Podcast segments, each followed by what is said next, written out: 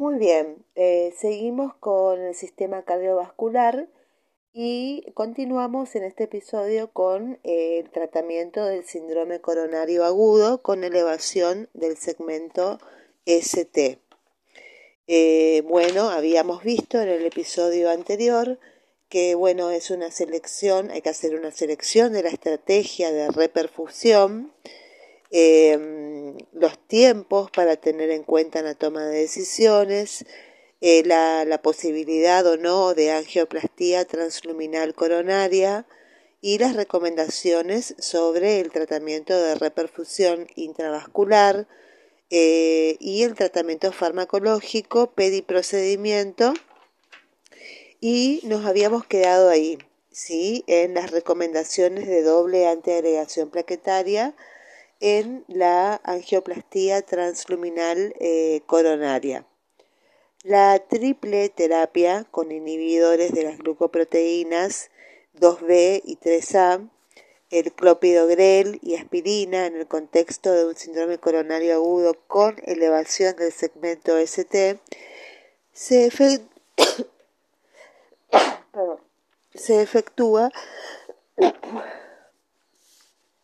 se efectúa em, en la sala de hemodinamia durante la, angioplastía transluminal coronaria y depende de la decisión del cardiólogo intervencionista.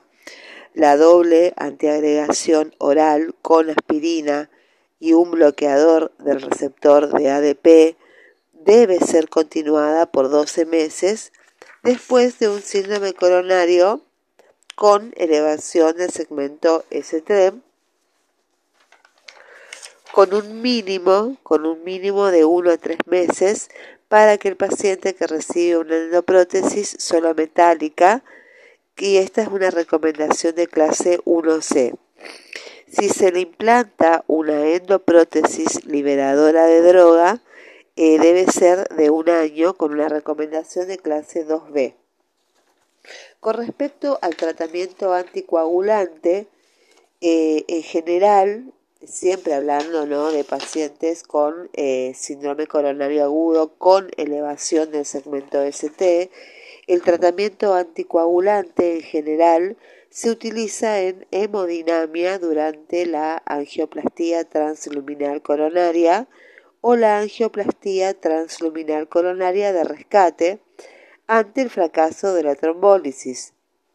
Su elección depende de la experiencia del cardiólogo intervencionista con el fármaco y se recomienda administrar un anticoagulante inyectable durante la em, angioplastía transluminal coronaria con la recomendación de 1C. Bueno, con respecto a la heparina no fraccionada en dosis de 70 a 100 unidades por kilo intravenoso en bolo, cuando no se administran bloqueadores de las glucoproteínas 2B y 3A, y también en los pacientes tratados con eh, bloqueador de la glucoproteína 2B eh, y 3A o no, eh, que no reciban enoxaparina o bloqueador de eh, vivadirubina. Esto es una recomendación de clase 1B. Con respecto a la enoxaparina en una dosis de 0,5 miligramos por kilo por vía intravenosa en bolo, con bloqueador de la glucoproteína 2B, 3A o sin él, se basa en el estudio con una recomendación de clase 2B eh, y la con respecto a la Vival-Rudina es una recomendación de clase 1B y después tenemos la Fonda Parinux, el, el Fonda Parinux que no está recomendado eh, no está recomendada su utilización en hemodinamia, o sea, en trombosis intracatéter, y se ha demostrado que aumenta la tasa de trombosis de la endoprótesis en el estudio OASIS 6, con una recomendación de clase 3. Bueno, con respecto a los trombolíticos, de acuerdo con estudios realizados, no se recomienda el uso de los fibrinolíticos antes de realizar la angioplastía transluminal y eh, hay una recomendación de clase 3A. Los inhibidores del factor 10A eh, eh, no están recomendados hasta el momento actual del tratamiento antitrombótico del síndrome coronario agudo con elevación del segmento ST, salvo el rivaroxaban en la triple terapia. Con respecto a los trombolíticos en la reperfusión del síndrome agudo coronario con elevación del segmento ST, la reperfusión farmacológica con agentes fibrinolíticos es la otra opción frente a la angioplastía transluminal coronaria y es la más frecuentemente usada por la disponibilidad de los trombolíticos porque no depende del operador y porque no se requiere un centro de alta complejidad con servicio de hemodinamia las 24 horas del día, los 7 días de la semana y los 365 días del año. Los fibrinolíticos son proteasas que actúan como activadores directos o indirectos del plasminógeno, transformándolo en plasmina, que a su vez cataliza la degradación de fibrina o fibrinógeno y se produce la disolución del coágulo. Pueden ser fibrino específicos y no fibrino específicos. Los no fibrinos específicos, tales como la estreptocinasa o la urosinasa, actúan tanto sobre el plasminógeno circulante como sobre el que está unido al coágulo, produciendo no solo lisis de la fibrina en el coágulo, sino también una importante eh.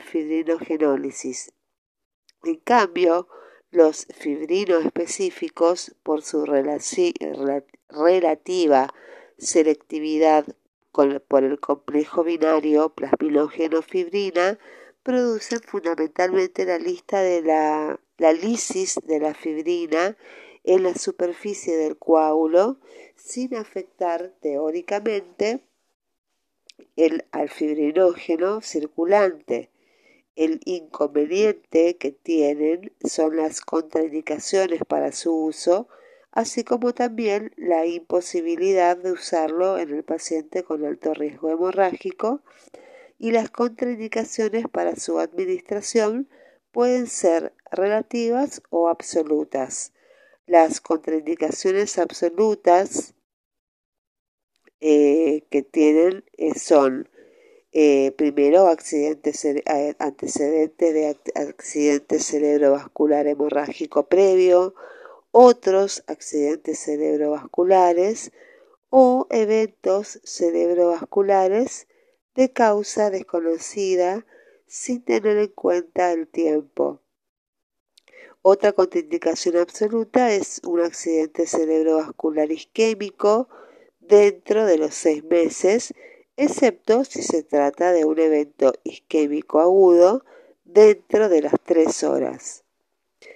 Eh, otra contraindicación son las diátesis hemorrágicas conocidas, eh, también el sangrado interno reciente dentro de las dos a cuatro semanas del evento.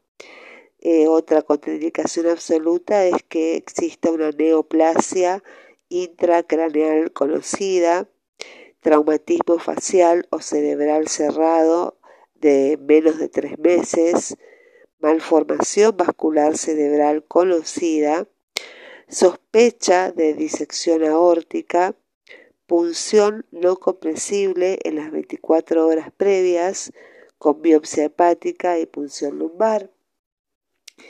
Y las contraindicaciones relativas son la hipertensión severa no controlada al ingreso. Esto sería hipertensión severa, es una sistólica superior a 180 con una diastólica de 110 milímetros de mercurio o más. Si las cifras son menores a 180 de sistólica y 110 de diastólica, luego del tratamiento rápido podrán utilizarse los agentes trombolíticos. Bueno, entonces con las contraindicaciones relativas tenemos una, la historia de tía en los seis meses precedentes. Segundo, la antecedente de punción vascular no compresible. Tercero, es el uso corriente de anticoagulantes en dosis terapéuticas con el RIN, que, es, eh, que RIN significa razón internacional normalizada, que esté en un rango de 2 a 3 o superior a esos niveles. Otra contraindicación relativa es la exposición previa a estreptocinasa entre 5 días y 2 años previos. También el embarazo o puerperio temprano dentro de la primera semana posparto. Tenemos la, también otro antecedente de úlcera péptica activa, enfermedad hepática severa, presencia de endocarditis infecciosa o traumatismo reciente menor a tres semanas o que se haya realizado una reanimación cardiopulmonar, un RCP prolongado, esto quiere decir que duró más de 10 minutos, o que haya un antecedente de cirugía mayor dentro de las tres semanas.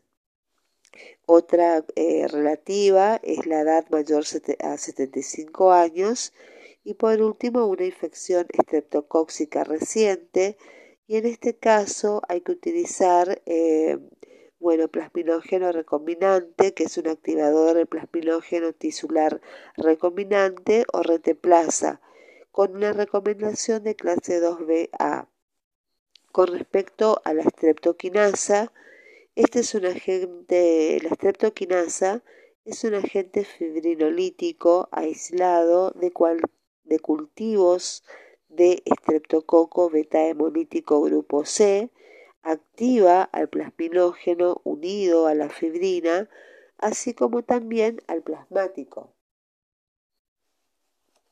Eh, eh, provoca además depresión del fibrinógeno circulante y de los factores 5 y 7 de la coagulación, con aumento concomitante de los productos de degradación del fibrinógeno en el plasma.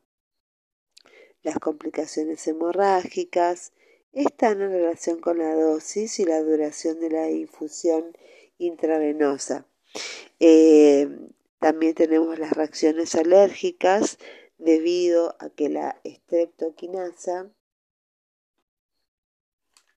eh, es de origen bacteriano y por lo tanto puede producir un shock anafiláctico en un porcentaje pequeño, pero eh, hay que, tenerlo en cuenta de 0,1 a 0,5%. Eh, también tenemos que tener en cuenta la hipotensión arterial, que es una reacción adversa frecuente que se puede tratar habitualmente elevando los miembros inferiores o administrando volumen.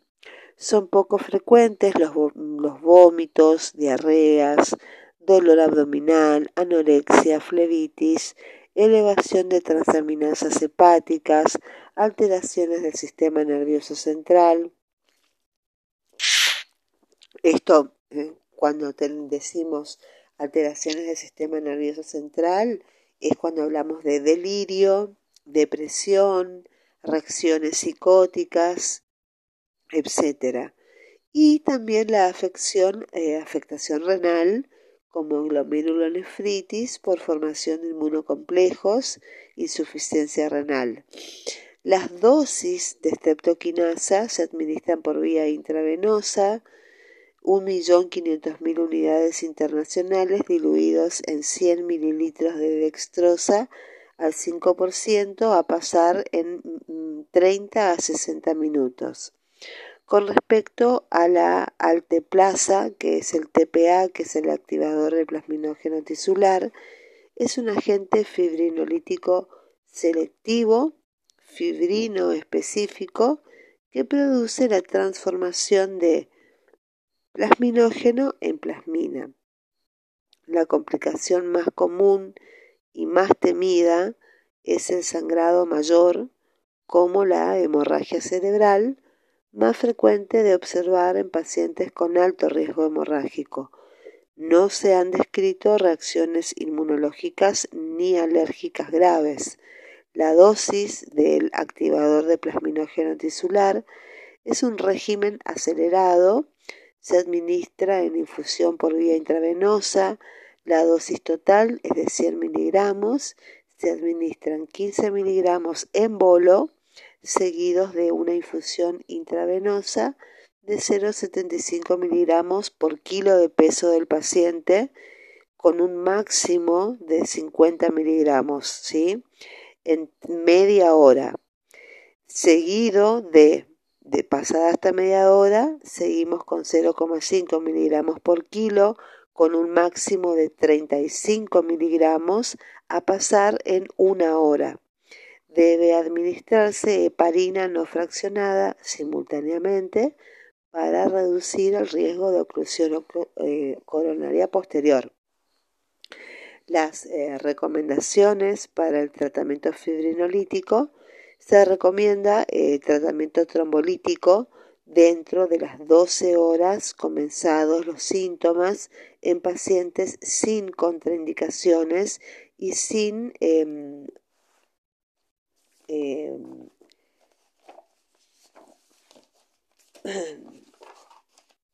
sin angioplastía y no puede ser realizada por un equipo experimentado dentro de los 120 minutos del primer contacto médico con una recomendación clase 1 Esto debe ser, no puede ser realizada por un equipo no experimentado. Cuando los pacientes se presentan tempranamente, a menos de dos horas del comienzo de los síntomas, con alto riesgo clínico, o sea, un gran infarto y un bajo riesgo de sangrado, la fibrinólisis debería ser considerada si el tiempo desde el primer contacto médico-paciente, insuflación del balón es mayor de 90 minutos y el tiempo de PCM aguja eh, es menor de 30 minutos con una recomendación de 1B. Muy bien, hasta ahora esto. En el próximo episodio seguimos con la selección de fibrinolíticos, criterios de reperfusión, fracaso de trombólisis, angioplastía post-trombólisis y tratamiento trombótico asociado a fibrinolíticos. Muy bien, espero que les haya servido. Nos seguimos escuchando.